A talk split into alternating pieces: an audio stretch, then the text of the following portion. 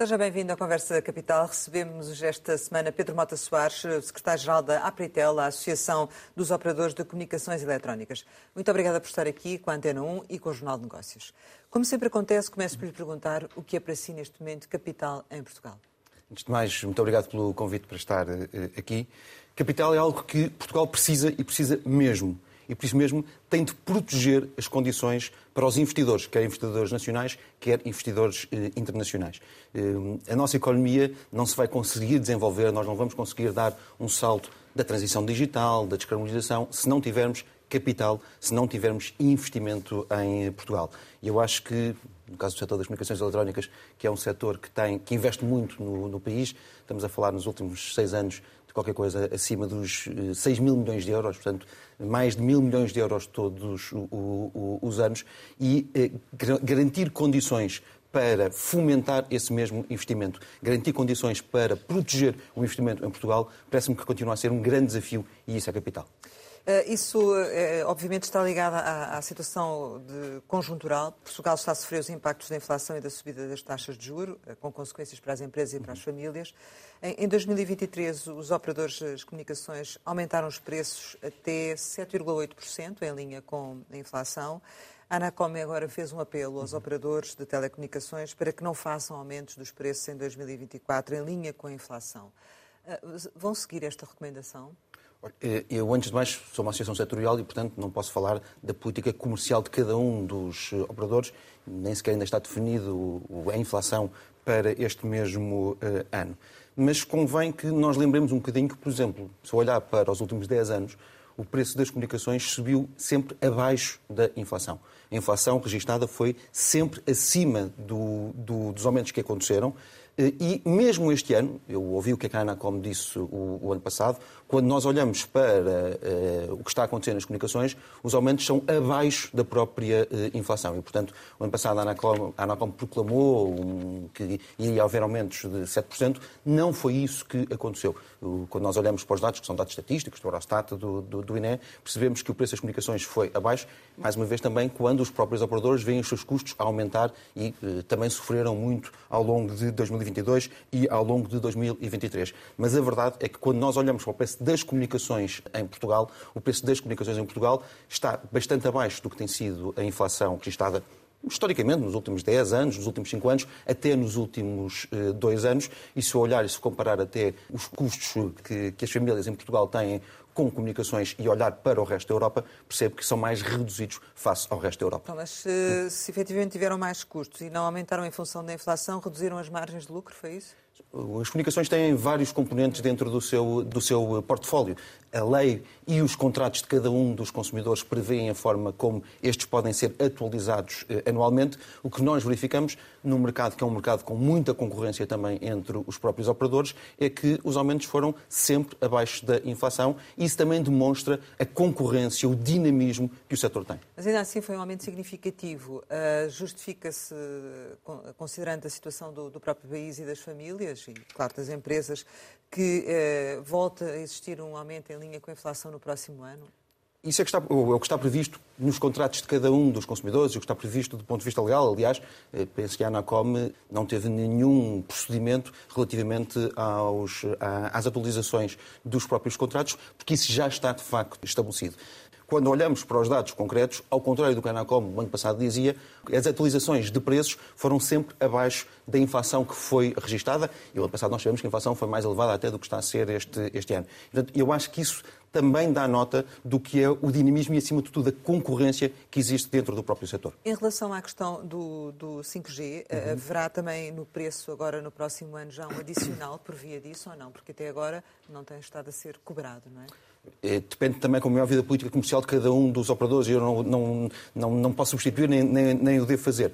Mas, mais uma vez, também aqui nós percebemos que eh, eh, a concorrência entre operadores leva exatamente a que se faça um conjunto de ofertas aos consumidores que são protegem o próprio consumidor eh, nesse, nesse mesmo sentido. Porque houve uma, uma, uma intenção, os três operadores principais, de manter os tarifários sem custos adicionais, não é? Mas eh, disseram-no que iam fazer só uh, até janeiro. Um, tem, tem noção de se efetivamente o volume de aderência uh, a este 5G se levará efetivamente a prolongar esta, esta gratuidade ou se efetivamente vai ter que ser cobrado?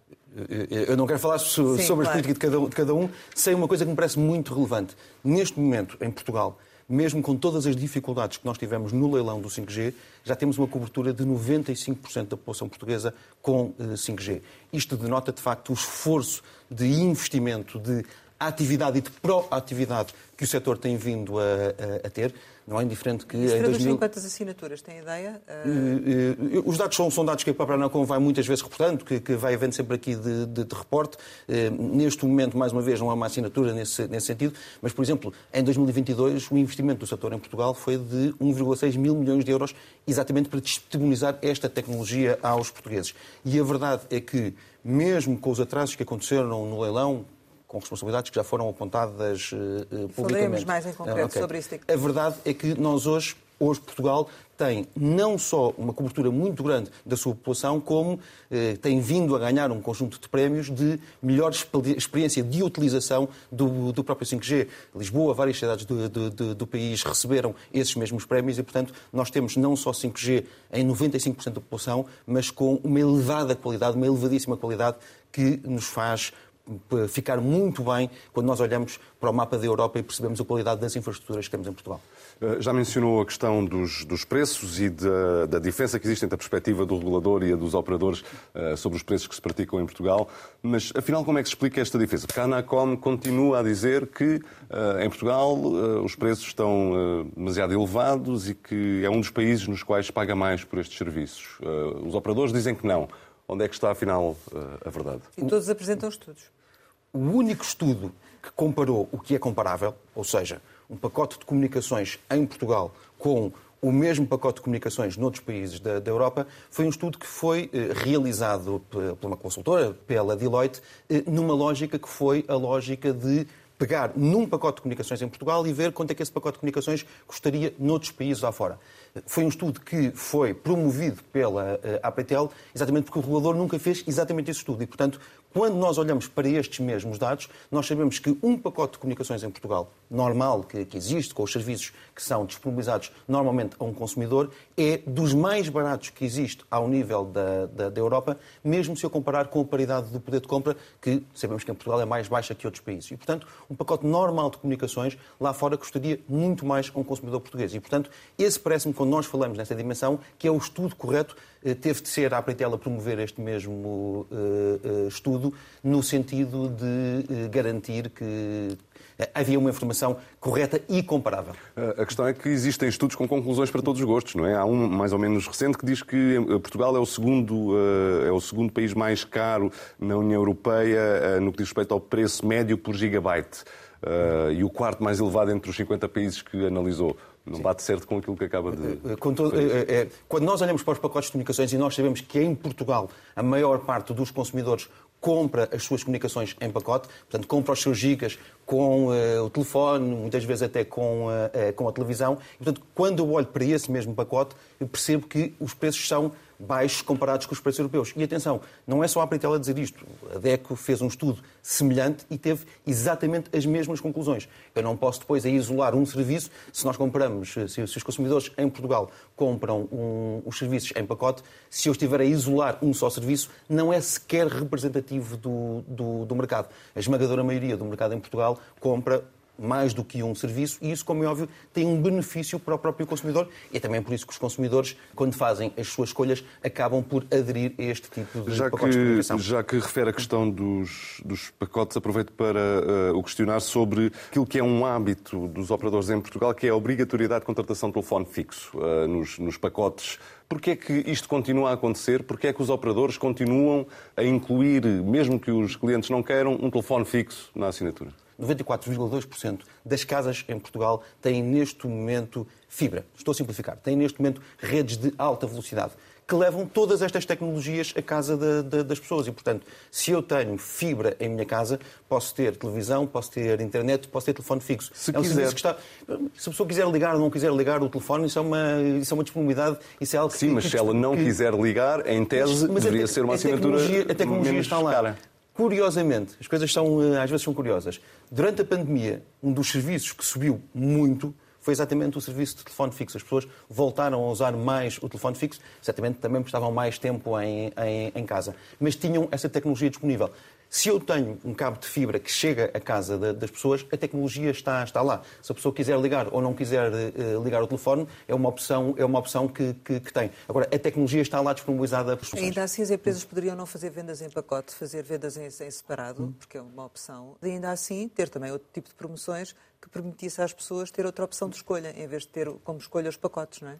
Rosário, se eu olhar... o preço é, é um fator muito determinante. Se eu olhar para o mercado nos últimos 10 anos, a verdade é que o mercado perdeu receitas nos últimos 10 anos, quase 25% das receitas, quando está a entregar muito mais produtos aos clientes, quando está a entregar muito mais comunicações, muito mais gigas, muito mais uh, ofertas aos próprios consumidores. E, portanto, esse fenómeno é um fenómeno que resultou num benefício dos próprios consumidores, porque significou para os consumidores redução de custos nos seus pacotes de, de, de, comunicações. E, portanto, mais uma vez, quando nós olhamos ao nível europeu, e o fenómeno não é só um fenómeno português, percebemos que isto foi algo que foi positivo para os próprios consumidores e eh, certamente que os, os operadores. Foi positivo estão... para as empresas também, não, ou não? É, é, as empresas nos últimos 10 anos perderam receita. É importante que as pessoas tenham a noção que as receitas do setor. Por comparação 10... com o quê?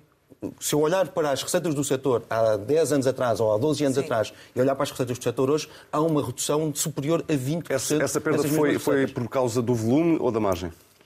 Mais uma vez, o setor hoje não é, não é igual ao que era há 10 anos atrás. Hum, o que nós temos hoje de dados no nosso telemóvel não é comparável com o que era há 10 anos atrás. Nós hoje temos muito mais serviços e a verdade é que o preço unitário por cada um desses serviços baixou e baixou com muito uh, significado. E, portanto, isso dá, como é óbvio, esta quebra de, de, receita, oferecendo muito mais serviços.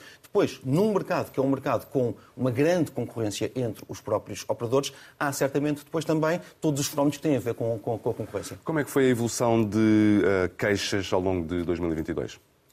Sim, eh, eh, eu, nós gostamos de olhar, eu gosto de olhar para a evolução das queixas num período um pouco mais longo. A verdade é que, se eu olhar para a evolução das queixas nos últimos 5 ou nos últimos 10 anos, as reclamações têm vindo a cair. Eu tenho que perceber uma coisa: o número de interações que qualquer consumidor tem com o setor das comunicações é total.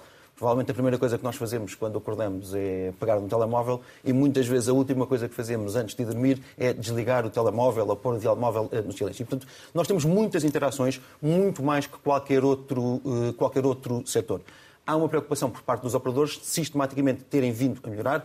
Como é óbvio que durante a, durante a pandemia houve ali um fenómeno, foi preciso durante a pandemia reforçar muito a capacidade das redes, a qualidade das redes. Mas a verdade é que durante a pandemia eh, o setor demonstrou a capacidade da infraestrutura para responder ao que os portugueses precisavam e não houve quebras e nós conseguimos continuar a trabalhar. E, portanto, nesse sentido, quando eu olho aqui para uma evolução mais longa, registro, e acho que isso é positivo, que há uma redução do número de reclamações, o que eu acho que é positivo. Relativamente ainda à questão das queixas, referiu uma redução. Tem ideia de quanto? A redução é uma redução percentual com significado e, portanto, mais uma vez, retirando ali toda a dimensão que foi a dimensão da, da, da pandemia, o que nós assistimos é que todos os anos temos vindo a, a assistir a essa mesma, o, essa mesma redução. E, e abaixo, e, e, o ano ainda não está, não está concluído, Sim. os dados que, que, nós temos ainda são dados segmentados. E, e portanto, que é que dizem? Eh, eh, este ano, eh, não, não consigo comparar os dados deste ano, mas se comparar dados, dados recentes, nós já estamos abaixo do, do, do, que estava antes da própria pandemia, o que é certamente uh, positivo. Portugal tem ainda zonas onde não é possível ter acesso à internet por fibra óptica, apesar da cobertura ser já significativa, como referiu. Há um concurso que está a aguardar luz verde de Bruxelas.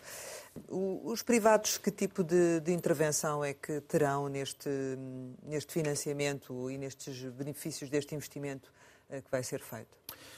A Apritel tem dito desde o, desde o primeiro momento o, o, o seguinte.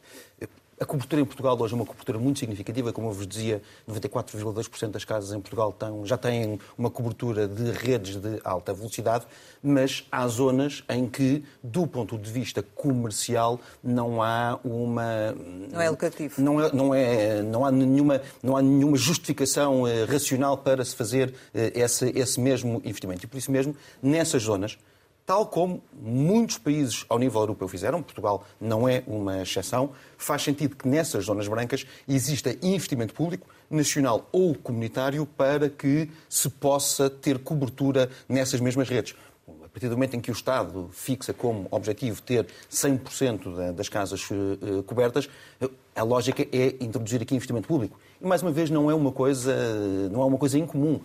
Se eu olhar para o PRR em Espanha, o PRR em Espanha tem muitas verbas para o setor das comunicações, não só para coberturas de, de, de, de, fixo, mas também, por exemplo, até para coberturas de 5G. Eh, a Alemanha fez programas neste sentido, a Itália fez programas neste, neste sentido. E, portanto, eh, mais uma vez sabemos que há neste momento uma negociação entre, com a Comissão eh, Europeia. A expectativa é que havendo, eh, havendo eh, a necessidade que esse financiamento seja um financiamento público. Penso que é isso exatamente que está a ser discutido com, eh, com Bruxelas e que depois, como é óbvio, todos os operadores possam beneficiar desse, dessas mesmas infraestruturas e disponibilizar os seus, os seus serviços. Mas, de qualquer forma, é importante que nós percebamos que, ponto um, esse, esse, concurso é um concurso para a, para, para a, cobertura fixa, não é um concurso que inclua cobertura móvel e hoje o investimento que está feito no país, por exemplo, no móvel, nunca foi com apoios do, do Estado, nunca foi com apoios públicos, mesmo no fixo, a esmagadora maioria foi sempre com investimento privado por parte dos operadores e há outros países que não estão a fazer isso. Há outros países que estão a alocar verbas quer para as coberturas fixas, quer para as coberturas eh, móveis, porque percebem, de facto, a importância de nós termos comunicações ao nível do, do melhor que existe na, no, no, mundo. A certa altura, uh, creio que o antigo presidente da ANACOM disse que uh, seria um investimento que poderia eventualmente contar com as verbas da venda do leilão do, do 5G. Um, já sabe para, para onde é que vão essas verbas do, do leilão ou para onde é que elas deviam ir no seu entendimento?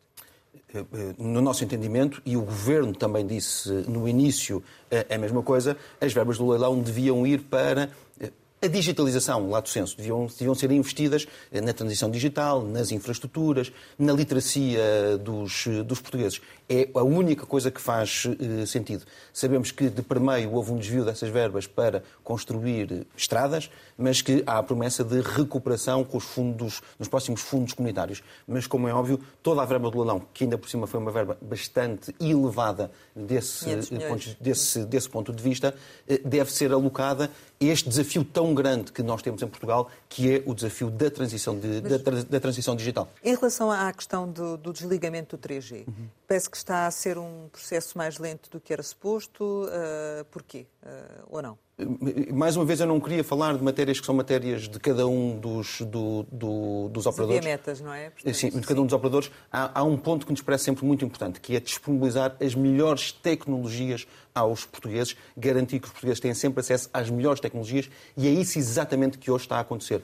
Quer com a cobertura, quer com as coberturas que nós hoje temos no país, se eu olhar para as coberturas de rede móvel no país, 99,9% do país tem coberturas de, de, da população portuguesa tem coberturas de rede e hoje já temos coberturas de 95% da população no caso dos 5G. Portanto, importante é disponibilizar sempre as melhores tecnologias, porque, mais uma vez, como, diziam como dizíamos há pouco, hoje a exigência é completamente diferente do que era há 10 anos atrás. Hum, mas ainda assim, como querem ser, eh, como querem estar, continuar eh, nesse nessa corrida nos lugares cimeiros, eh, este desligamento do 3G é também um fator determinante. Portanto, daí a minha questão. Mas, é? mas, sempre para oferecermos as melhores tecnologias aos portugueses e é isso que hoje continua a acontecer. Muito bem. No início desta entrevista disse-nos que o investimento das operadoras uh, nos últimos uh, anos, Hugo, uh, foi de 6 mil milhões de euros. Quais foram os principais, as principais vertentes deste investimento?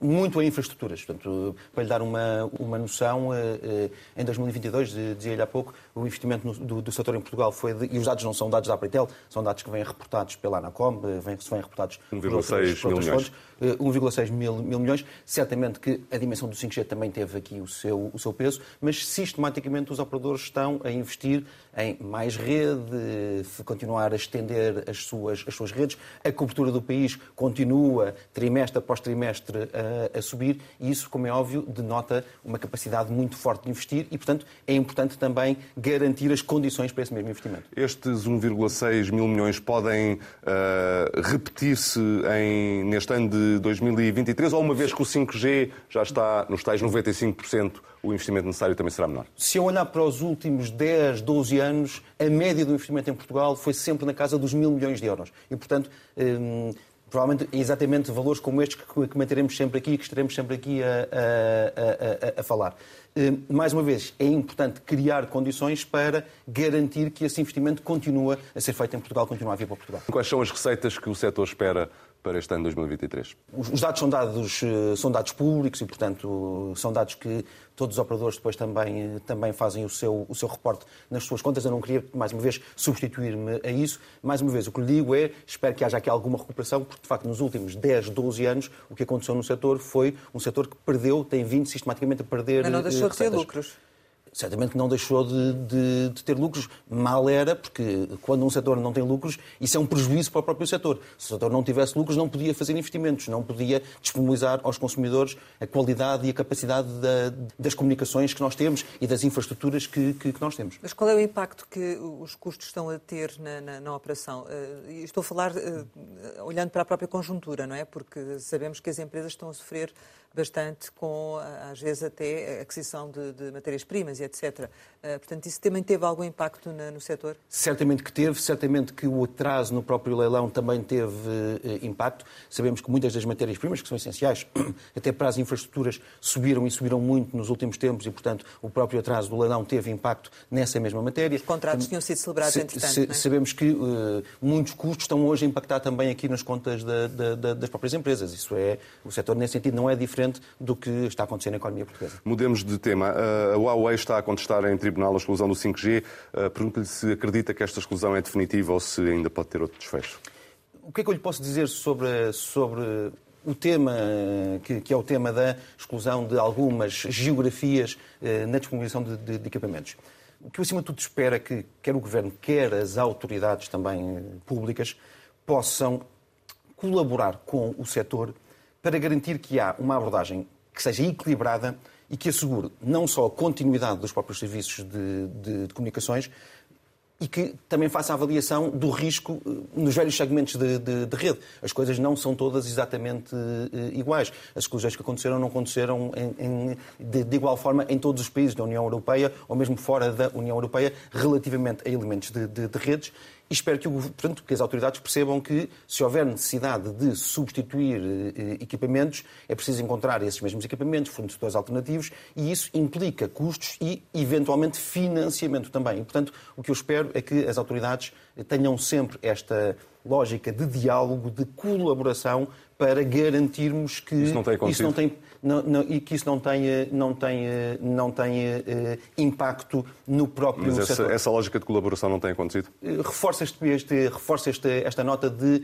uh, ser mesmo muito necessário fazer permanentemente esta colaboração com os, o, com os operadores para garantir que eh, Portugal até não fica numa situação desfavorável face, face a outros países. E essa a, a exclusão de operadores, ou neste caso específico da, da, Huawei, porque vai implicar a exclusão de um operador, uh, deve, enfim, cobrir os custos que resultam dessa exclusão? Se isso implicar custos, se, se a velocidade, se tudo, tudo isso implicar, acho que o Governo tem de ponderar, as autoridades têm de ponderar também matérias como estas. Ou seja, os, os privados não estão disponíveis para entrar neste financiamento? O que nós estamos a dizer, o que eu estou a dizer é que eh, é importante que haja essa mesmo, esse mesmo diálogo e essa mesma colaboração. O que é importante é encontrar, é encontrar soluções como outros países eh, fizeram, que permitam que se cumpram todas as regras, que são regras nacionais e internacionais, mas não implicando aqui, como é óbvio, sobrecargo, sobrecargo sobre custos aos próprios operadores. Uh, ainda relativamente aos operadores, a entrada de, de novos players no, no, mercado das telecomunicações do, do 5G tornou o mercado mais uh, concorrencial?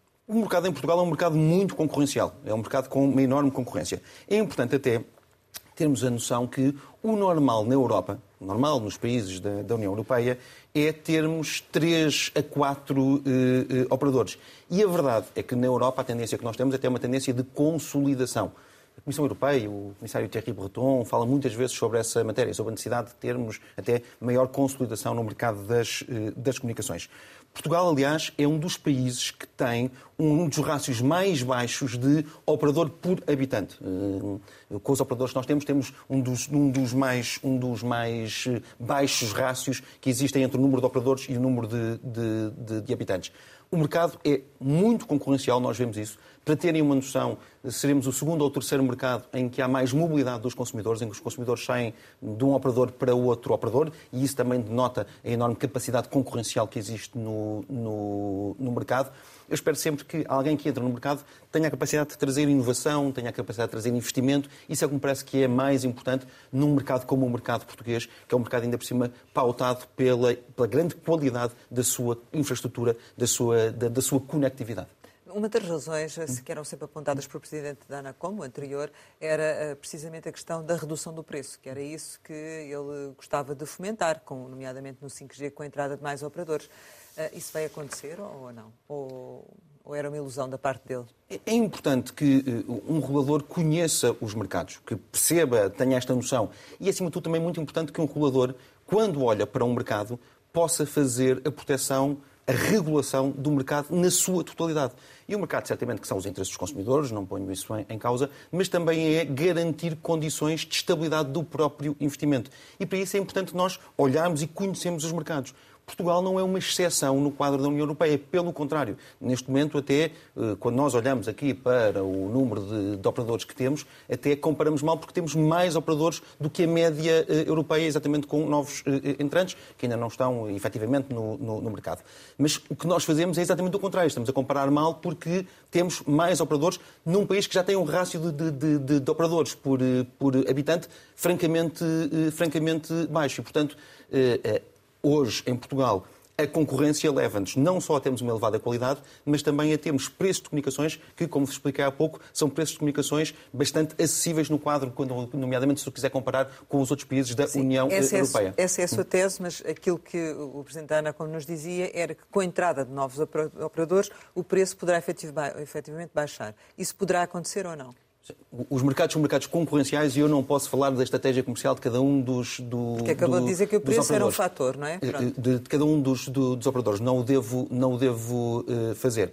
Uh, o que sei é que a lógica do mercado de comunicações não é igual a uma lógica de outros mercados os níveis de investimento que, que, as comunicações têm, é normal que não seja muito fácil eh, fazer um investimento para entrar num determinado, num determinado mercado. Mas isso não é só em Portugal, é assim em todo o lado. E relativamente às regras dos contratos, também poderá haver uh, alterações em virtude da, da entrada de novos operadores ou nem por isso? O país fez uma reflexão grande sobre essa matéria há muito pouco tempo atrás. A aprovação da nova lei das, comunicações eletrónicas feita no, no, Parlamento, com um diálogo entre toda a gente, entre o setor, a ANACOM, os consumidores, os agentes políticos, eh, foi feita há relativamente pouco tempo. Eu acho que é importante também que exista estabilidade legislativa eh, em matérias como esta. Mais uma vez, quando nós olhamos para o que está a acontecer no próprio mercado, vemos que o nosso mercado é um mercado concorrencial, é um mercado com uma enorme capacidade de investimento, é um mercado que tem capacidade de disponibilizar comunicações ao mais, eh, ao mais elevado nível, eu acho que Portugal devia ter... E não faltam ter... consumidores, mesmo, não falta procura mesmo com a crise? Continuamos, continuamos a ter uh, a procura. Eu acho que Portugal devia ter orgulho e tem de ter orgulho no seu mercado de comunicações, no setor das comunicações, porque, mais uma vez, acho que é um dos setores que compara francamente bem, está sempre no pódio nos lugares cimeiros quando nós olhamos para o quadro da União Europeia e do resto do mundo. Ainda assim, há aqui uma crise na, num dos operadores, a Altice, na sequência de uma investigação judicial que levou à detenção de um de um fundador. Que impacto é que isto teve no mercado? Eu não devo falar, mais uma vez, sobre nenhum, nenhum operador uh, em concreto. E, portanto, vamos aguardar, vamos ver também os resultados das empresas, vamos ver tudo, todas as matérias que têm a ver com, com isso e, portanto, eu não queria estar a falar sobre o, qualquer operador em concreto. Mas pode vir a ter algum impacto a venda não posso estar a antecipar nada sobre um operador em concreto. Eu represento uma, uma associação setorial, não devo, como, como a Rosário compreende, estar a falar de um caso, de um operador, de um associado em concreto. Mas, mas a lógica, por exemplo, de consolidação, de que falou há pouco, uh, neste caso, faria sentido aplicá-la? Uh, é assim, quando, quando estou a falar da consolidação, é algo que está a acontecer do ponto de vista internacional. Pergunta então em abstrato se faz sentido pensar em consolidação do mercado em Portugal. Um movimento de consolidação é um movimento que não é um movimento exclusivo, eh, não é, um, não é um movimento que está a acontecer de facto a nível europeu. O que nós temos em Portugal não foi consolidação, foi o contrário. Foi o surgimento de novos entrantes, de mais players no próprio, no próprio mercado. Vamos ver o que é que isso vai impactar no mercado? Eles ainda não estão, ainda não estão com ofertas e, portanto, nós não podemos antever ou não consigo antever que impactos é que essa matéria uh, uh, terá, Isso certamente que também teve a ver com um conjunto de regras que foram estabelecidas nos próprios concursos, nos próprios leilões, que permitiram que isso, que isso acontecesse, mas é um bocadinho uh, em sentido contrário relativamente a tudo o que está acontecendo na Europa. Essa é a constatação dos factos. Pergunto-lhe se, insistindo no tema, se faz sentido, ainda quer responder apenas em abstrato, que o mercado consolida em Portugal, que haja menos empresas maiores. É assim, vamos ver, vamos ver que impactos, como é que o mercado vai reagir ao longo dos próximos tempos relativamente a todas as alterações que, que teve. Mais uma vez, termos três, como tivemos, eh, eh, três operadores grandes num, num, mercado não é uma coisa que seja incomum, pelo contrário, é a regra do ponto de vista da, da União Europeia. Não deixa de ser curioso porque o Presidente da ANACOM realmente queria essa diversidade no mercado e agora podemos eh, vir a assistir a um movimento inverso com a compra da, da Altice. Qual é, que, qual é que estimam que seja o impacto na, na procura, independentemente de não querer entrar na, na naquilo que é o modus operandi de cada, de cada empresa, a verdade é que, enfim, como associação devem ter uma, uma perspectiva, não é? Que, Sim. Dou-lhe uma, dou uma, nota que eu acho que, que, que percebe bem, que, que, onde se percebe bem a evolução. Se eu olhar para os últimos sete anos, o número de dados disponibilizados em Portugal cresceu 800%. E, portanto, percebemos muito que todos os anos, permanentemente, nós temos um crescimento brutal do, do, do, do número de dados que são, oferta, que são consumidos, que são, que são do, do lado da oferta. E, portanto, a tendência não é, de, não é de retração. Pelo contrário, a tendência é sempre que se continua a disponibilizar ainda mais e isso implica termos uma infraestrutura que aguente, entre aspas, que suporte tudo eh, eh, isso mesmo. É por isso que é importante para nós termos condições que continuem a permitir fazer este mesmo investimento. Mas a procura está a corresponder, ou seja... Sim, sim, sim, a, a procura corresponde. Eh, quando... Independentemente até da própria situação uh, conjuntural que se vive, da própria crise, a procura está a corresponder? Eh, mas a corresponder de uma forma muito, muito direta. Portanto, o aumento de dados é uma coisa que se verifica sistematicamente todos, todos os anos e a crescer a uma velocidade assombrosa. Os serviços de streaming presume-se que tenham contribuído para essa essa tendência? Sim, se nós hoje olharmos para as redes em Portugal, eh, mais de 50% ou um pouco mais de 50% do, do, do, dos dados que circulam nessas redes são eventualmente de 5, 4, 5 grandes empresas eh, tecnológicas, eh, empresas do ponto de vista hum, que nós sabemos quem é que são, as Amazonas, Netflix. as Google, as Netflix, que, convém que nós também já agora nos lembremos, não eh, pagam nada pela utilização dessas mesmas redes. Não, eh, não contribuem. Eu acho que é preciso encontrar aqui um equilíbrio. É preciso encontrar aqui uma contribuição justa eh, relativamente a quem está a utilizar as redes com esta, com esta capacidade. O fenómeno não é só um fenómeno português, é um fenómeno que está a acontecer ao longo da Europa, ao longo do mundo, hoje muito discutido também na própria União Europeia, mas se eu de repente tenho grandes gigantes digitais que ocupam uma, uma, parte muito, muito, muito grande da rede, que obriga os próprios, obriga os próprios operadores a investirem, reforçarem o investimento para continuar a fornecer, para continuar a, a, a garantir que não há rupturas na rede, deviam de alguma forma também ser chamados a contribuir para esse benefício que estão a retirar. Sabemos que, que, nem sempre as relações com o anterior presidente da ANACOM e com os operadores foram as melhores, pelo menos sentiu-se naquilo que era exposto alguma picardia. Tem algum pedido em concreto neste momento a fazer à, ao novo presidente da ANACOM? Há muitos temas agora muito importantes que vão estar em cima da, da, da, da mesa. Portanto, o setor tem muitos temas bastante, bastante, relevantes de, que, que, neste momento estão em cima da, da mesa. Nós temos de, de, de criar condições para eliminar barreiras que ainda temos, que são barreiras administrativas, são barreiras que são custos ao próprio desenvolvimento da, da, das infraestruturas. Nós hoje ainda temos muitas regras que dificultam, eh, se nós tivermos de fazer uma reparação de uma rede, temos de estar muitas vezes à espera da burocracia, da autorização, de um policiamento. Portanto, estas regras dificultam muito que se continue a fazer aqui uma extensão deste mesmo, deste mesmo, desta mesma capacidade. Portugal tem uma regra que é muito importante, que é uma regra que permitiu, aliás, elogiada ao nível europeu, permitiu a utilização de infraestruturas aptas para comunicações. Eh, a legislação portuguesa, e bem, eh, diz de uma forma muito, muito direta que toda esta matéria deve ser orientada para os custos, não para se retirar aqui algum retorno. Era importante que a Anacom defendesse matérias como estas, tal como fez no passado. Portanto, há muitas matérias que neste momento estão muito relevantes, que estão em cima da, da, da mesa e, portanto, penso que era importante também, desse ponto de vista, concluir este processo. E as taxas, as taxas regulatórias? Uma das grandes dificuldades que, que, que, o setor tem é, de facto, o que está a pagar neste momento de taxas regulatórias. Oh.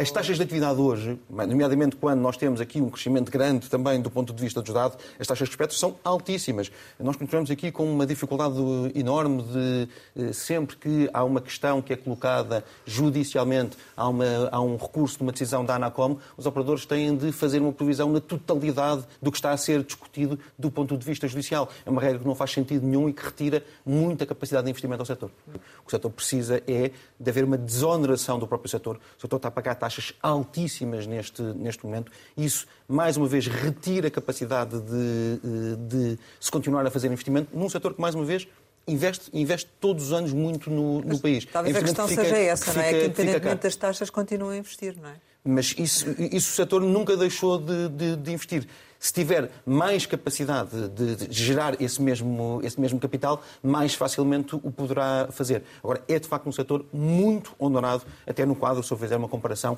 quer internacional, quer nacional. Tem ideia eh, por ano quanto é que é esse valor eh, das taxas ou quanto é que será, por exemplo, este ano ou não? Tenho, tenho ideia, como eu lhe dizia, eh, no, nos, nos, últimos 10 anos o setor pagou mil milhões de euros Sim. por ano, ah, no quadro destes mesmos 10 anos, portanto cerca de 100 milhões de euros todos, eh, todos os anos, que infelizmente nos últimos anos têm vindo a subir. Eu não estou a incluir aqui o que foi o, o, eh, o, pagamento do leilão. O pagamento do leilão é à margem deste, deste mesmo valor. Eh, o facto de irmos para eleições eh, antecipadas eh, vai trazer aqui algum constrangimento em termos de atividade? Terá sido esta a melhor opção?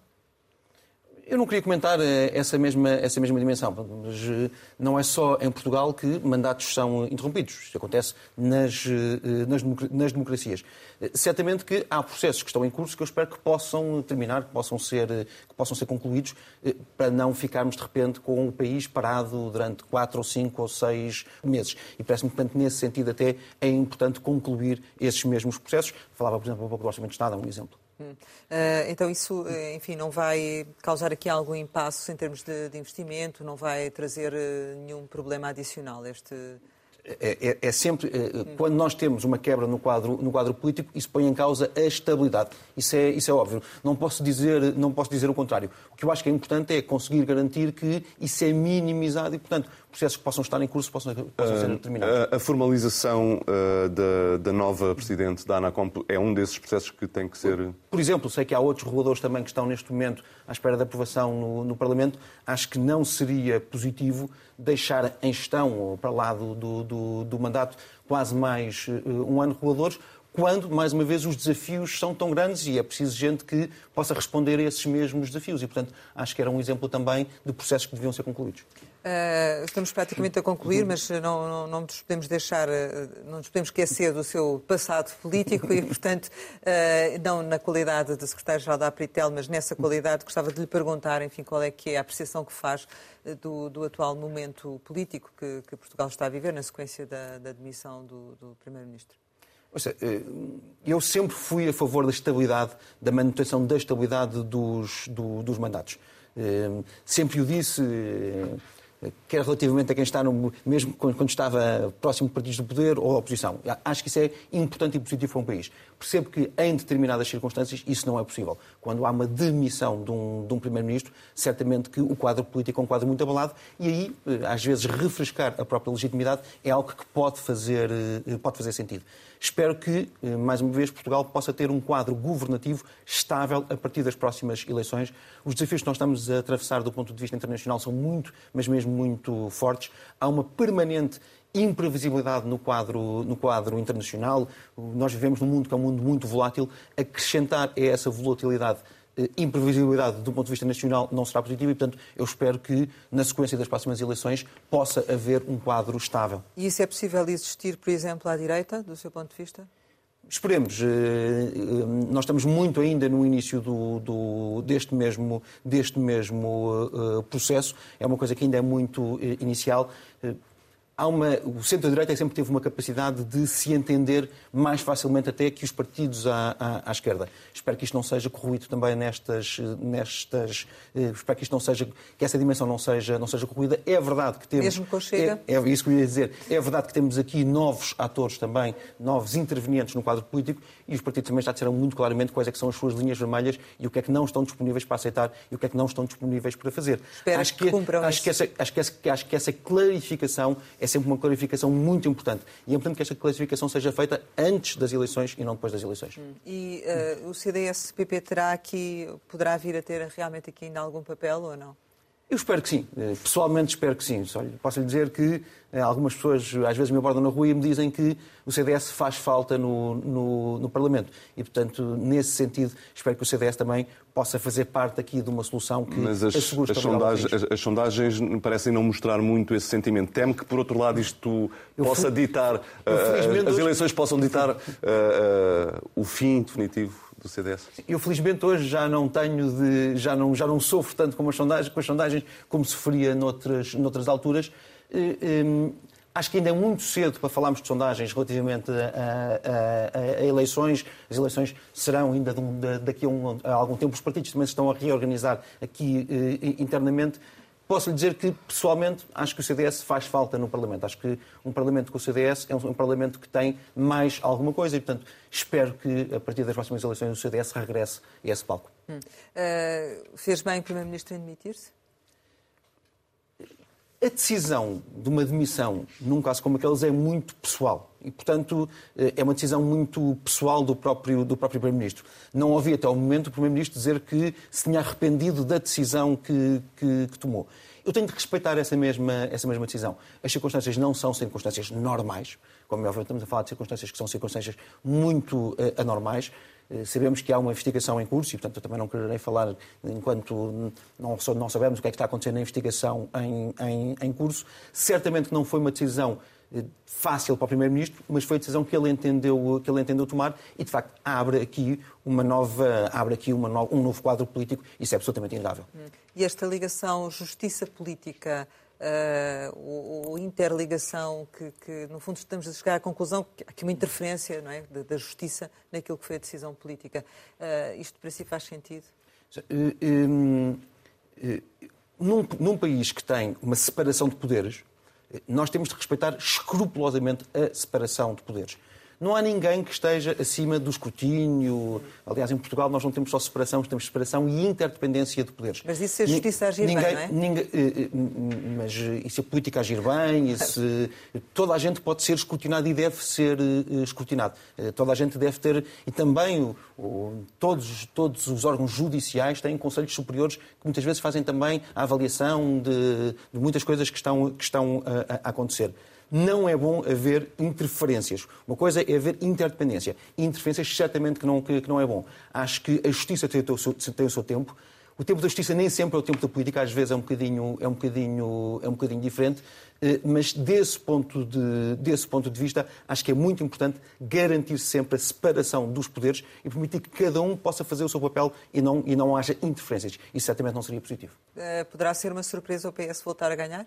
Vamos ver, é, acho que é muito cedo ainda para, para anteciparmos. Os partidos estão neste momento em reorganizações internas. A democracia também tem estas coisas, também tem os seus, os seus uh, uh, tempos. tempos. Acho que ainda é muito cedo para antevermos quem é que pode ganhar ou perder uh, uma eleição. Chegamos ao final e que habitualmente lançamos algumas palavras para uma resposta rápida. A primeira é SNS. Um grande, grande ativo que Portugal tem que é preciso recuperar a prova que o SNS não está bem é que, se nós hoje formos ao sistema privado, o próprio sistema privado já não consegue responder com a, com a disponibilidade que tinha antigamente. TAP? É um ativo de, de Portugal. Tem de ser bem gerido e eh, tem de estar sempre ao serviço de Portugal, mesmo que esteja em mãos privadas. Francisco Rodrigues dos Santos? É um amigo meu, uma pessoa que eu, eh, que eu, eh, que eu conheci e que, que infelizmente não tenho estado tanto como gostaria com ela ultimamente. António Costa? É um Primeiro-Ministro de, de, Portugal que eu respeito. Não concordo com muitas das matérias, mas uh, respeito. Tenho pena que não tenha feito reformas que o país precisava. Pobreza? Continua a ser um dos maiores falhanços da sociedade portuguesa. E, portanto, é preciso, cada um de nós e o Estado, estar mais disponível para reduzir eh, a pobreza e a desigualdade. Corrupção? É um mal a exterminar em Portugal. Chega? É um novo ator, não, não tenho a certeza que tenha trazido eh, algo de positivo para o sistema. Maratona? É um, eu queria dizer que era um vício, mas é um grande prazer. Família? É o início e o fim de tudo, o alfa e o ômega. Férias? Sim, se faz favor. Saudade? Saudades. eh, Eu sou, eh, eu, eu, eu, eu sou português, os portugueses são saudosistas, mas eu vi um autor que falava muito de saudades do futuro.